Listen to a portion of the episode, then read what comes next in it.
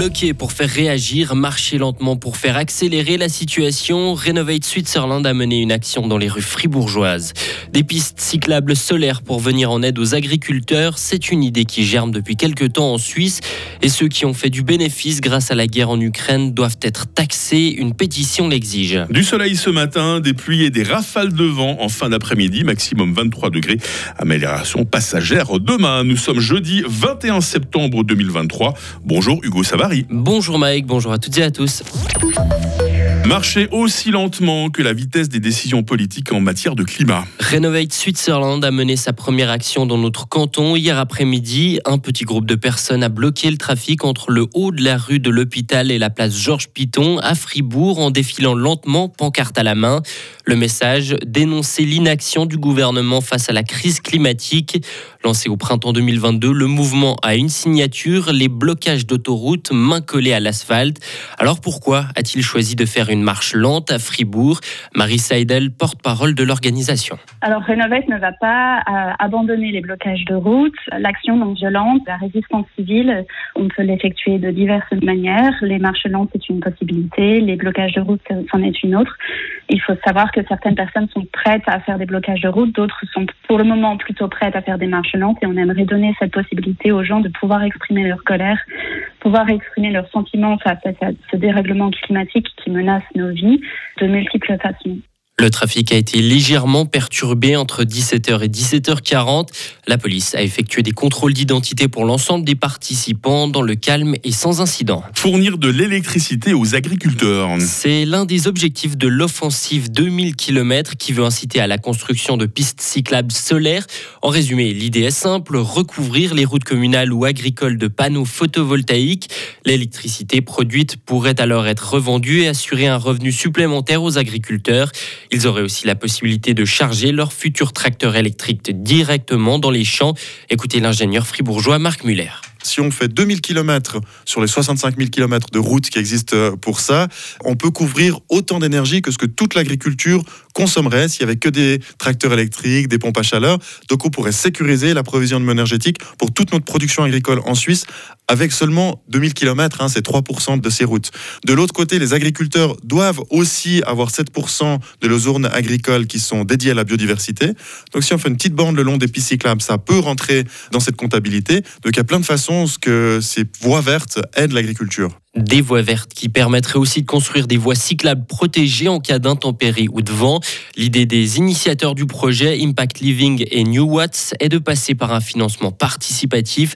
Ils appellent les agriculteurs et les communes intéressées par ce projet à les contacter. Imposer les bénéfices extraordinaires liés à la guerre en Ukraine. C'est ce que demande une pétition déposée hier à la chancellerie fédérale à Berne. Le texte est soutenu par une large alliance d'organisations de la société civile, d'associations et d'ONG.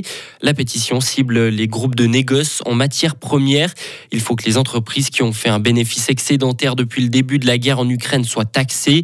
Ces groupes jouent un rôle important dans le conflit, estime Kylian Bello, secrétaire politique au groupe pour une Suisse sans armée. La Russie comptait énormément sur ces groupes de négoce avant la guerre, donc ça lui a permis de se faire un trésor de guerre absolument incroyable. Il faut savoir que 60% du pétrole russe et 75% du charbon russe étaient négociés en Suisse avant que la guerre débute. C'est des ressources financières qui étaient gigantesques pour la Russie, qui lui ont permis en fait de financer son armée et de financer cette invasion. Et donc aujourd'hui, ces mêmes groupes qui ont permis à la Russie de gagner énormément d'argent et de financer cette guerre s'en mettent plein les poches avec l'augmentation du prix des matières premières qui a lieu depuis le début de la guerre. Donc on est dans une situation totalement honteuse où personne ne prend ses responsabilités, où le Parlement jusqu'à maintenant a toujours refusé de le faire. Le Conseil national devrait prendre position sur ce sujet durant cette session. Une initiative parlementaire des Verts propose de taxer les super profits de guerre dans les secteurs de l'énergie, de l'armement et des matières premières. À l'étranger, l'Azerbaïdjan a rétabli sa souveraineté sur le Nagorno-Karabakh. Ce sont les mots du président azerbaïdjanais. Les séparatistes arméniens de la région ont commencé à déposer les armes après la victoire éclair des forces de Bakou. Les séparatistes ont annoncé la signature d'un accord de cessez-le-feu. Des discussions sur la réintégration du Nagorno-Karabakh à l'Azerbaïdjan auront lieu aujourd'hui. Et enfin en football, le Bayern Munich s'est offert le choc de la soirée en Ligue des Champions. Les Allemands ont dominé Manchester United 4 à 3. Ils prennent ainsi la tête du groupe A. Et dans le groupe C, le Real Madrid a peiné pour battre Union Berlin 1 à 0. Pour son retour dans la compétition après 7 ans d'absence. Arsenal a frappé fort.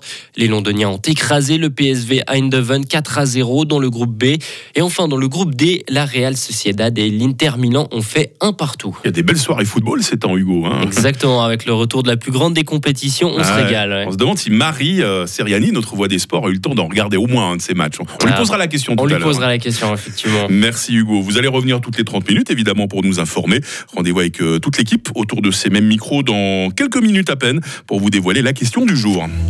Retrouvez toute l'info sur frappe et frappe.ch. 6h06, la météo. La météo, avec l'IRT Automobile, votre partenaire Mercedes-Benz à Payerne, là pour vous depuis 1983. Alors aujourd'hui les amis, ça va se passer en plusieurs temps. Ce matin tout d'abord ça va bien puisqu'on va profiter d'un temps assez ensoleillé, mais attention, cet après-midi le ciel va se couvrir par l'ouest et ça c'est le signe annonciateur des grosses pluies qui vont euh, se poursuivre durant une bonne partie de la nuit. Je parle de grosses pluies parce que le volume d'eau à tomber pourra être important, à hein. nous mettre en garde euh, météo suisse. Attention aussi tout à l'heure à ces rafales de sud-ouest. Ce matin nous avons 12 euh, degrés à Charmey, 13 à Fribourg, 14 à Payerne, 15 à Estavayer-le-Lac. Nous aurons euh, cet après-midi 21 degrés à Bulle, 22 à Romont, 23 à Fribourg ainsi qu'à Morat. Euh, demain vendredi va vite redevenir assez ensoleillé. Une trêve de quelques heures seulement, hein, puisqu'une nouvelle vague de pluie euh, va nous toucher en fin d'après-midi. Température minimale 14, maximale 20 degrés. Le soleil sera de retour pour le week-end après les dernières pluies samedi matin.